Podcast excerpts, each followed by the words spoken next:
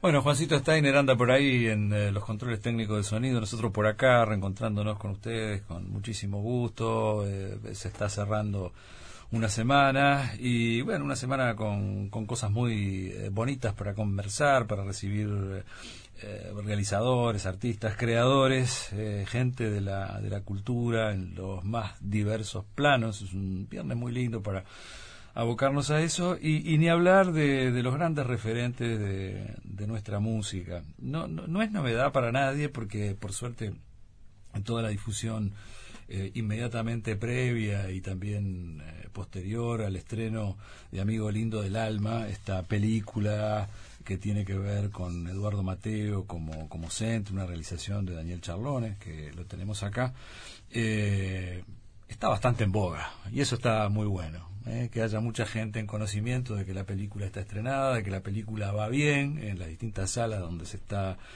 exhibiendo y bueno, eh, motivo eh, realmente bueno para poder desarrollar una, una charla en la tarde de hoy. ¿Cómo anda, Daniel?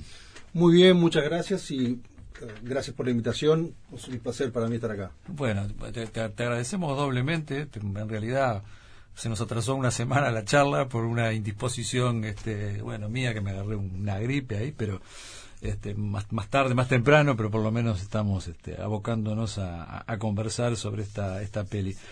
Em, por ahí lo comentaste pero ya que no lo hiciste acá desde cuándo esta historia con es, muy vieja, sí, ya vi que, que, medio como que se te ocurrió nada más y nada menos en, algunas otras aventuras compartidas con el corto Buscaglia hace muchísimo tiempo, pero, pero un poco, eh, eh, ¿por qué Mateo? Eh, ¿Por qué rumbeaste por ahí?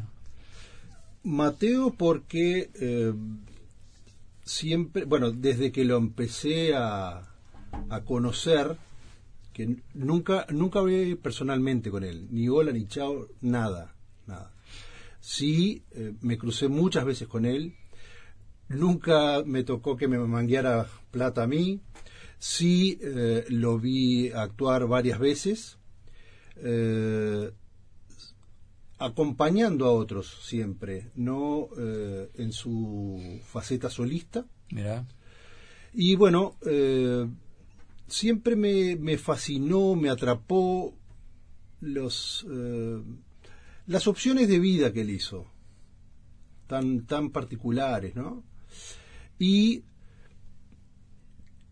a su vez eh, me fue maravillando eh, Mateo como compositor, como creador, como esponja, así lo, defino yo, de poder misturar una serie de eh, corrientes musicales y hacer una creación absolutamente única.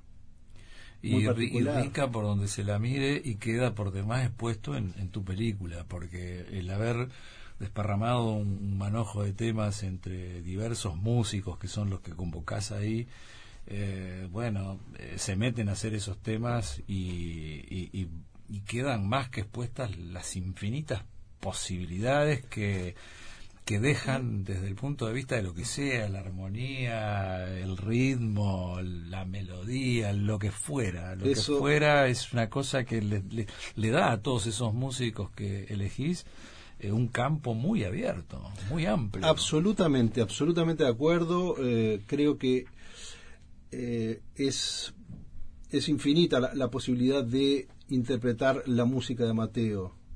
A, en, en, el, en la película hay solamente una parte.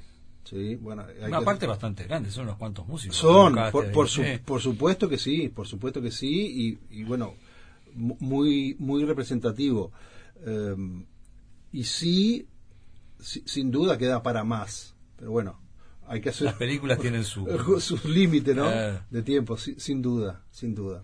¿Cómo, cómo, fuiste eh, eh, buscando ese perfil de los distintos músicos que convocaste pues digo el, panorama es amplísimo no es decir hay de cuántos sectores este eh, se te puedan ocurrir, los que lo, los que, digamos, van hacia Mateo o están muy ensimismados con la obra de Mateo o muy influenciados como Mateo, hasta muchos otros, ¿no? Que tienen que ver con el, resto de la, de, la, variedad de lo que la música uruguaya ofrece y, expone, ¿no? Sí. Pero ¿cómo, ¿cómo fuiste? ¿Por qué dijiste, bueno, esta es un poco la gente que yo quiero o pretendo? O capaz que, bueno, querías alguna más y no se pudo. Sí. Eh, algunos de ellos eh, los, los llamé porque al, al año de fallecimiento de Eduardo Mateo eh, se hizo la penúltima musicación en el Teatro Solís. Me acuerdo. Y eh, a mí me tocó producir el rodaje de, ese espectáculo y además estar como asistente de cámara encima del escenario. Estaba Aldo, ¿no? Y que la organización fue Aldo, ¿no? así es. Y bueno, este esa, esa era la etapa en que yo estaba muy próximo a Horacio Buscaglia y por eso es que yo produje el, rodaje de, ese espectáculo. Bueno, y eh, ahí eh, diferentes músicos hicieron este, músicas de, Mateo. Por, por ejemplo, eh, Lito Nevia, que hizo Quien te viera, entonces yo le pedí que para el documental hiciese esa música. Lo mismo sucedió con Fernando Cabrera, que eh, le pedí que hiciera lo de Dedo Negro. A Mariana Ingol originalmente ella iba a hacer canción para Renacer, pero luego en, el proceso este, optó por hacer Cuerpo y Alma. Y eh, lo que me sucedió con Urbano Moraes, yo, él había hecho en ese espectáculo un canto para mama, pero eh, en, eh, en, el proceso de trabajo, un día me entero que Hugo Fatoruso acompaña a una cantante japonesa que se llama Mio Matsuda. Para mí, hasta el momento, absolutamente desconocida. Voy al, al, show, al, al concierto, y canta un canto para mama. A mí me voló la cabeza es un poco lo que hablábamos, ¿no? De las infinitas posibilidades que daban los temas de Mateo como para que esta mujer eh, japonesa, ¿no? Le diera un poco esa entonación que aparece ahí en la película. Sí. Y bueno, y eh, muy gentilmente eh, conversé esto con Urbano Morales, lo que me había sucedido, y él este, se dispuso a hacer este, otra canción de, Eduardo Mateo. Sí, que, la rompe, Urbano la rompe, la destroza en la película. Totalmente de acuerdo. Es impresionante. Totalmente de acuerdo. Él, él sabe cuál es mi definición de él como, como cantante.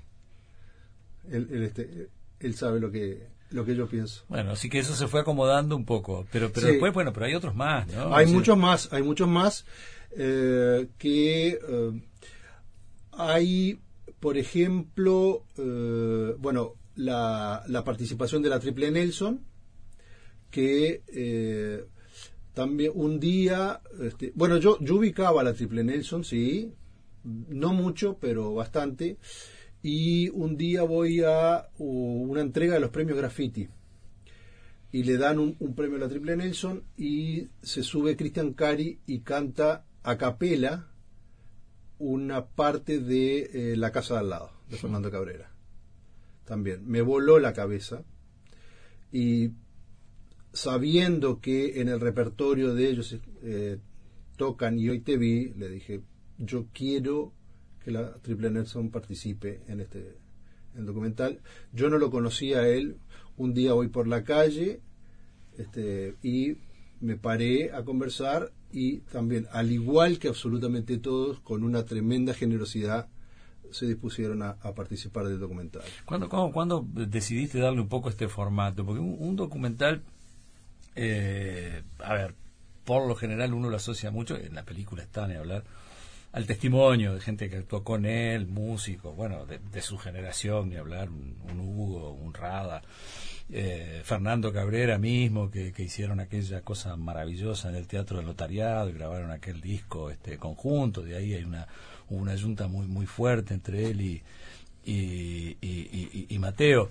Pero, pero eh, esto de las canciones como que le da una y, además siendo unos cuantos convocados y unos cuantos invitados, como que le da una característica eh, un poco distinta de lo que son este tipo de documentales, ¿no? Este, tiene, tiene como cierto viso de originalidad y hay otra cosa, ¿no? Para, para mí eh, era muy, muy importante que se, que se viera reflejado las posibilidades de interpretación, las diferentes posibilidades de interpretación que hay sobre de, la música Mateo. Entonces, por eso es este el eh, un poco lo que hablábamos al principio. Mi opción por este por hacerlo de esta manera, ¿no? Y eso tiene mucho que ver con que eh, yo vengo del lado de la producción. Y bueno, eh, eso es lo que lo que está reflejado es lo que yo este, considero que sí sé hacer. Yo no quise experimentar con, con otro tipo de cosas. Entonces, como, como conservador que soy, este, en, priorizaste lo tuyo. Justamente, justamente. Así fue la línea que, este, que opté, de esto de que se contara a través de los testimonios con la mezcla de, de las músicas. Que y que eso eh, se entendiera de por sí solo. Del propio Eduardo hay muy poca cosa, ¿no? hay muy poca cosa, sí. Eh, Mateo, este, no, en su época, no era una figura que supongo yo que atrajese para tener registro en, imágenes de él. Y fuera de eso, eh, en el Uruguay, y ahí ahí los uruguayos, y ahí me incluyo, estamos, o, gran parte de los uruguayos, y ahí me incluyo, estamos hace muy poco tiempo entendiendo la importancia de conservar un archivo, ah. de preservarlo, de cuidarlo. Entonces, entiendo que esos son los dos motivos por los cuales eh, no hay eh, muchas, o hay muy pocas imágenes en movimiento sobre, sobre Mateo. Es increíble, pero eh, muchas de, muchas de, las vías de expresión de, esta música o, de cualquiera otra en la época, yo me acuerdo de las tardes de Pipo Mancera, por ejemplo, o de Discodromo Joe con Rubén Castillo, eran programas más bien en vivo. Eh, bueno, por suerte se registraron algunas voces previas eh, para hacer el playback que hacían por cuestiones de, sonido y dio lugar a discos como el del, el del quinto. Pero ahí perdía, bueno, se, se ganaba en, sonido, pero, pero y, hasta para guardarlo el archivo y, publicarlo en una, en una, cinta, pero se perdía la imagen, ¿no? Así es. Una cosa realmente eh, lamentable, porque hicieron mucha televisión, hicieron mucha cámara, ¿no? Sí. Eh, Discodromo Show era todos los domingos al mediodía y por ahí pasaban de a tres a cuatro bandas, músicos, una cosa eh, alucinante, ¿no? Es decir, que no haya quedado nada de, del registro de la época, ¿no? Así es, así es. Es insólito, lamentablemente. Bueno, tengo una pausita. Eh, estamos con Daniel Charlone, eh, amigo lindo del alma. ¿En, cuántas salas está? está en, en, este momento está en Cinemateca y en la sala B del Anilio Itiño. Después eh, voy ya se proyectó en el cine Daimán en Salto y yo vuelvo a presentarlo, presentar la película el viernes 6 y también va a estar... ¿Volvés a Salto? El a Salto, sí. Eh, voy a Salto, no es que vuelva. Vuelve la película. ah, está, bien, la pasaron sola, seguro, no fuiste vos. y eh, después el 20, 20 o 21 estoy en Dolores y presentando la película y el 22 en en el Teatro Guama de Carmelo. Bueno, está bien. Y luego en, en otras partes de que son fuera de Montevideo. Bueno, buenísimo. Está bien. una buena ruta. Sí, sí, sí. Bueno, ya volvemos.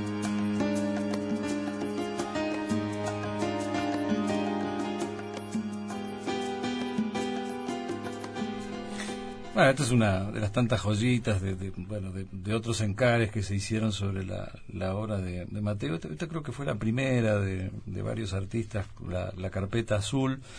Eh, bueno, y ahí estaban eh, estas bestias de Rubén Rada, Mariana Ingol, Osvaldo Fatoruso y Betito Satrañi, ¿no? Este, hace algunos años. Pero el disco andaba urbano también, al que, al que tengo el placer de, como está en la película y como bien decíamos acá con, con Daniel Charlone, eh, su intervención en eh, Amigo Lindo del Alma es así como para después que uno la, adquiera en algún momento el CD o la reciba de alguna manera este eh, volver muchas veces a, esta incursión de, de, Urbano en la película ¿cómo anda Urbano? Hola, ¿qué tal? ¿cómo andan? ¿todo bien? bien, de bien ¿por dónde anda usted?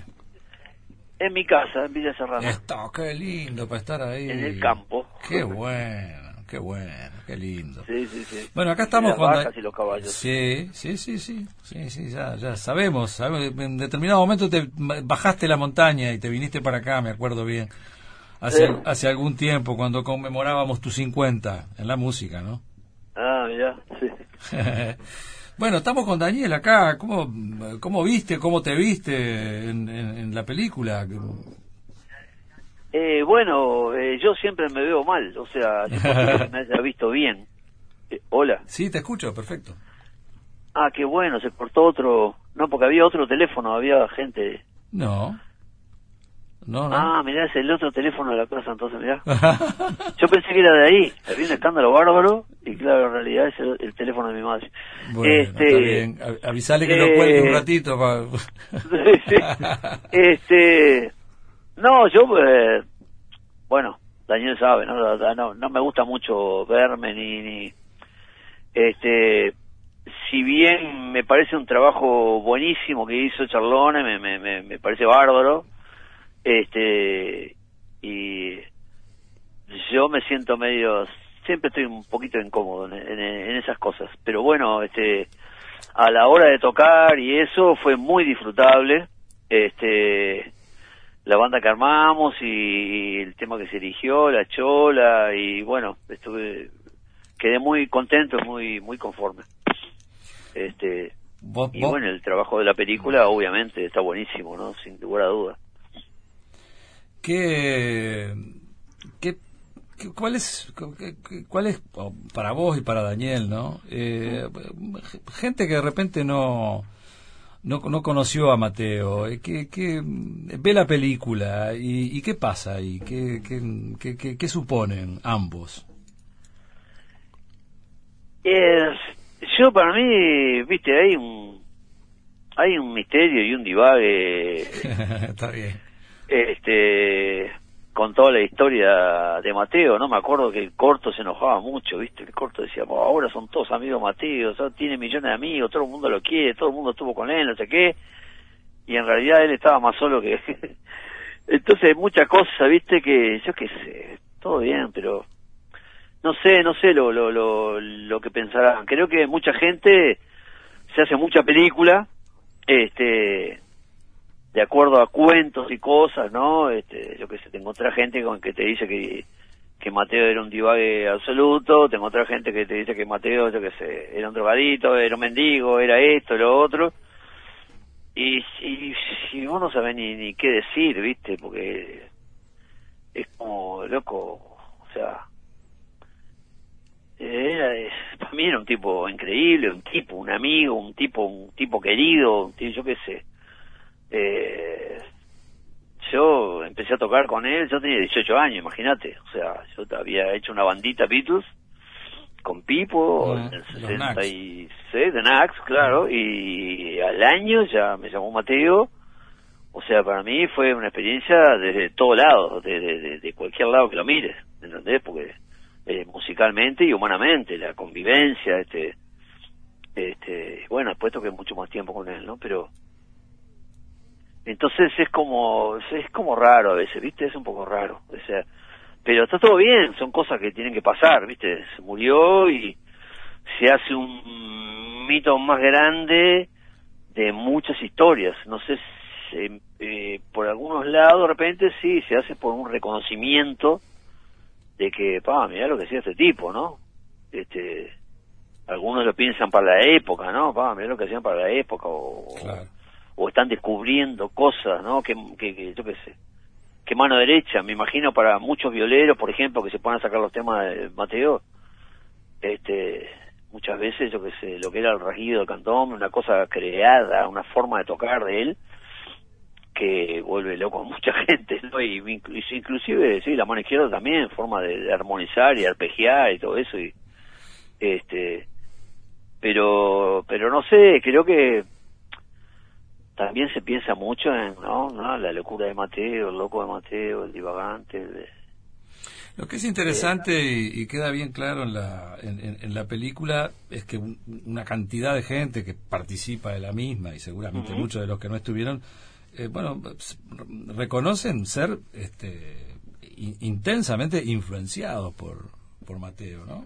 Este, todos, todos los que están ahí, Rada mismo, ¿no? Todo, una barra realmente Y bueno, es que, imagín, es que imagínate que, que antes de que apareciera Mateo, lo que se escuchaba de Montevideo era música en inglés.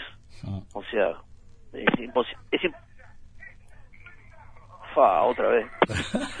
este, eh, eh, antes, antes que apareciera Mateo, eh, lo que tocaba todo el mundo y lo que tocábamos todos era música en inglés, todo cantábamos en inglés, imitábamos grupos, ni siquiera había una personalidad, había temas propios, nada, eran todas imitaciones, estilos de este, del otro, inglés, americano, yo qué sé.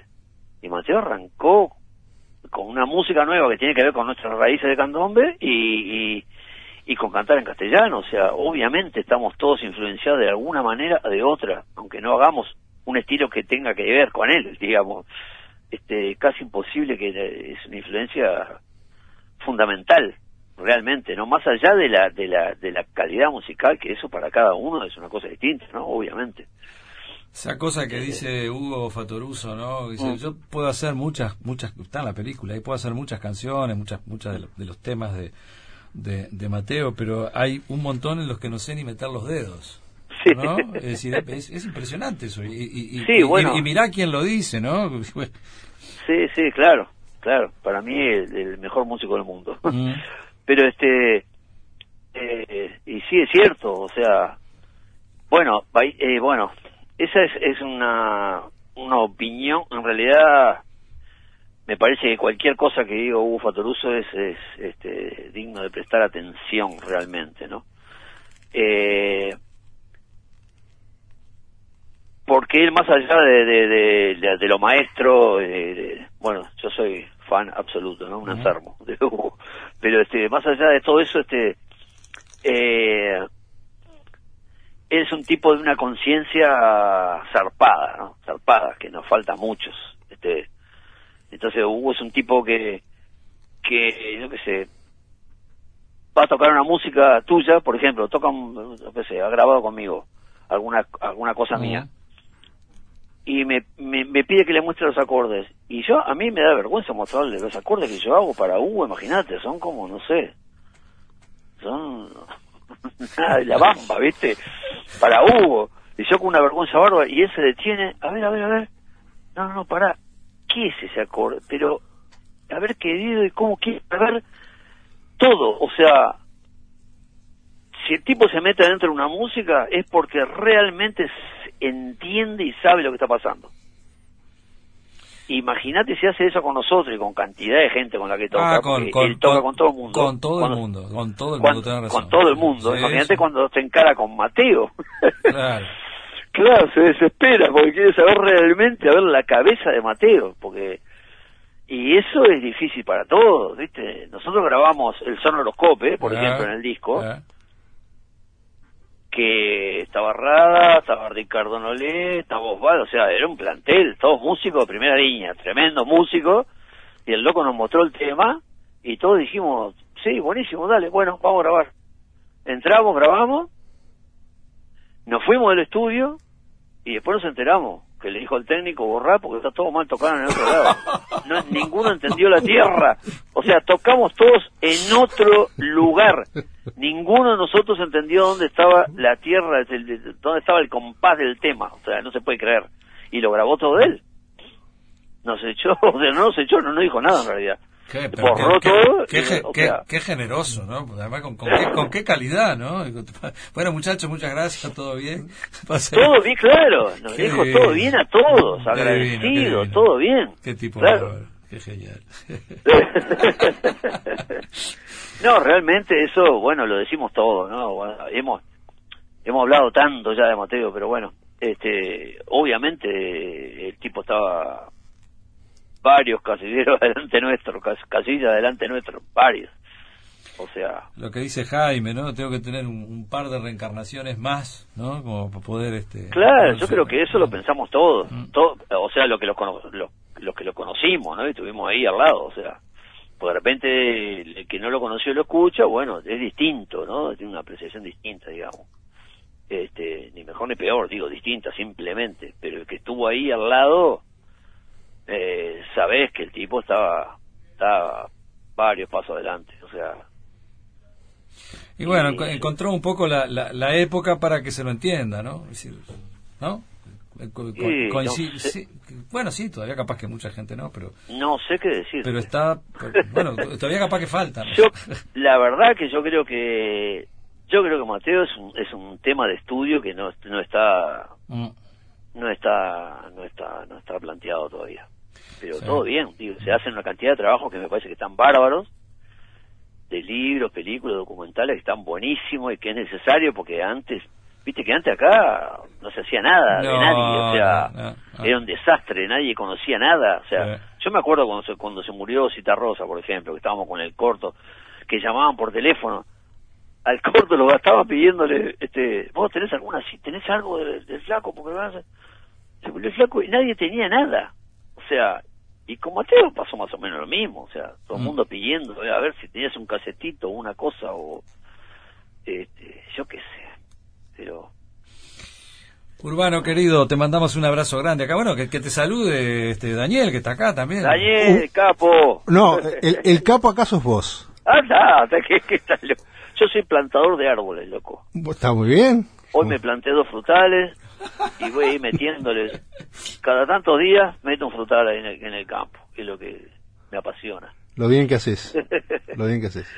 Vos, divino, va, va bien de bien eso, ¿no? Bien de bien. Bien. Bien, qué bueno. Gra- gracias a todos ustedes. Vamos arriba, loco. Que gracias, gracias a, a, a vos, que no, te- no sé cómo, que no, no sé cómo hiciste. Para juntar a toda la gente y armar todo eso, loco, eso es un laburo La verdad, ¿eh? increíble. Mm, La verdad se ha dicho. Mm. No, gracias a vos, loco. Gracias a vos, Daniel. Bueno, un abrazo enorme Loco, un abrazo para, ti y dejale el teléfono libre a la mami ahí para que hable tranquila. Sí, sí, levanta el tubo y escucho cualquier cosa, una comedia, viste, metida acá con el programa. Un abrazo, loco. Un abrazo, ¿eh? Placer como siempre, Urbano. Vamos arriba. Hasta pronto, Abrazo hasta pronto. Paula también. Nadie, un abrazo, un abrazo. Eh, a ver, eh, tenemos una entrada doble para la sala B del Auditorio del Sodre. Eh, Los estamos invitando a que vayan a ver la, la, la película, eh, Amigo Lindo del Alma. 2915-1050, está Carolina por ahí. La sorteamos dentro de unos minutos. Una entrada doble. Sala B, Auditorio del Sodre, 2915-1050 y se van a ver la peli esta de la que estamos hablando acá con su director, con Daniel Charlone. Ya volvemos. Bueno, eh, 2915-1050 tenemos una doble para la sala B del auditorio del, del Sodre. Este, bueno, no se duerman, eh, ya, ya está ahí la gente este, anotándose. eh, este, vamos a hacer un sorteito. Tampoco eh, vam- vamos a, cargar de acá al final de la charla. No, no, no, no, no, va a ser un sorteo entre mucha gente. eh, pero de todos modos, aprovechen este, porque esa es la, la posibilidad. De, perdóname que te interrumpa. Reafirmando esto, eh, hubo un preestreno el 16 de mayo en la Sala Cita Rosa sí, y luego se exhibió en, eh, en Piriápolis de Película. es verdad. Y eh, mucha gente, pero mucha gente que se me acercó después de haber visto la película, me dijo, este documental es para verlo en cine, por el cuidado que hay Buenísimo. en la imagen y por el cuidado que hay en la grabación de las músicas. Bueno, ahí te luciste, el cuidado que hay en la, en la imagen. Este, Eso era, un desafío para tarea, vos. Es tarea del director de fotografía que es Marcelo Casacuberta. Ah, mira, qué bárbaro. Así es. Pero ahí me dio como que como que era un desafío, ¿no? Porque realmente este, los tipos que estaban tocando ahí eran unos animales, había que hacerle un juego de encuadres, este, ¿no? Eh, muy muy elaborado, eso es verdad. Eh, tiene son son imágenes exquisitas, estos tipos, estos monstruos tocando ahí. Este, eh, eso eso también me, lo decía una persona, el, el, el placer de ver a los músicos tocando para uno. Esa es la sensación que da en el cine. Entonces, a él le había resultado muy disfrutable eso. No, y hoy por hoy, eh, bueno, yo qué sé, cualquiera de ellos que toca este, eh, en algún lugar, la, la, amplificación es realmente muy buena, por lo general tiene todo lo que tiene que tener. Pero para una banda sonora de, de, una película hay como un plus extra ahí en la, en la parte de, sonido, ¿no? Y esa parte está súper cuidada también. ¿eh? Es elemental, no se pone a pensar, es elemental a, a, una película que, que, tiene su cuota parte, su cuota parte, su 100% de, de música, ¿no? Este, pero, pero bueno, también señalar eso, subrayar eso, es otro sonido que el que encuentran en, en un teatro, eh, en un espectáculo multitudinario o de repente en un boliche, ¿no? Este eh, nocturno ahí donde la gente está actuando. Así sí. Eh, ahí, ahí me apoyé en, en lo que sabe Jaime Ross y Hugo Fatoruso, que fueron los, los dos me indicaron inmediatamente que contara con el Mono Reyes y bueno, fue, a él yo no lo conocía y este fui, fui a, conversar y también, al igual que todos los que participaron, tanto músicos, entrevistados y técnicos, con una absoluta generosidad. Qué bueno. Bueno, parte de los protagonistas de, tu peli este, también tuvieron. bueno, era elemental que echaras más. Bueno, y sobre todo una oreja o un oído como el de Jaime, ¿no? Este, así que y que se ha metido también en sus producciones justamente. este cinematográficas sí sí sí. Este, sin duda. eh, ¿qué, de, de, lo que quedó de lo, de, de lo que redondeaste que eh, y de acuerdo a la, perspectiva que tenías ¿cómo, cómo quedaste quedaste conforme yo creo que todos los que hacen algo creativamente nunca están conformes no siempre hay una cuota aparte como que pero mm, redondea bien dentro de tus expectativas, te hubiera gustado que hubieras podido desarrollar más alguna otra parte, eh, ¿cómo, es el resultado final? ¿Cómo lo ves vos de acuerdo a lo que proyectaste? ¿no? De, acuerdo a lo, que proyecté, eh, te diría que está básicamente lo que yo esperaba. Y eh, la respuesta ha sido mucho más gratificante de lo que también yo esperaba. tanto de, eh, de, la gente que participa del documental eh, como la, la, recepción que he tenido hasta el momento del público. No, yo estoy absolutamente conforme. Eh, lo que lo que me planteé hacer cuando cuando elaboré el proyecto es lo que lo que se está lo que se ve este, hay mucha mucha coherencia mucha coherencia en eso. Bueno, eso es importante, ¿no? Ni hablar. Mm. Bueno, está para festivales también, me sí, algo, se, está programando este, un poco eso. Hay festivales que son específicos de música y este y se está viendo de, entrar este en ese circuito eh, que es bueno propio de, de documentales sobre sobre música. Está bien. Eh, sería bueno decir de vuelta que está en la, bueno, en, la sala B del auditorio del Sodre, que es donde estamos sorteando y estamos invitando gente. Sabes que no prendí la compu, Carola. Eh? Vas a tener que largar el, el, el, amigo o la amiga que fue sorteada de ahí, este, porque no tengo posibilidad ninguna de ver el sticker ahora. Pero aguantate un cachito y ya me lo decís. Eh, vamos a reiterar de vuelta todas las salas y las vueltas que está dando por el interior. ¿Cómo no? Está en la en Cinemateca y también, bueno, como, como, tú bien lo dijiste recién, en la sala B de la, Nelly Goitiño y eh, en, fuera de Montevideo el 6 de septiembre en el cine Daimán de Salto. Que vas a estar ahí, vas a Justamente, hay, hay, un, hay este, se, se organiza un foro. Lo mismo va a suceder en Dolores y en, eh, y en Carmelo. Bueno, invítate al Dino en Dolores.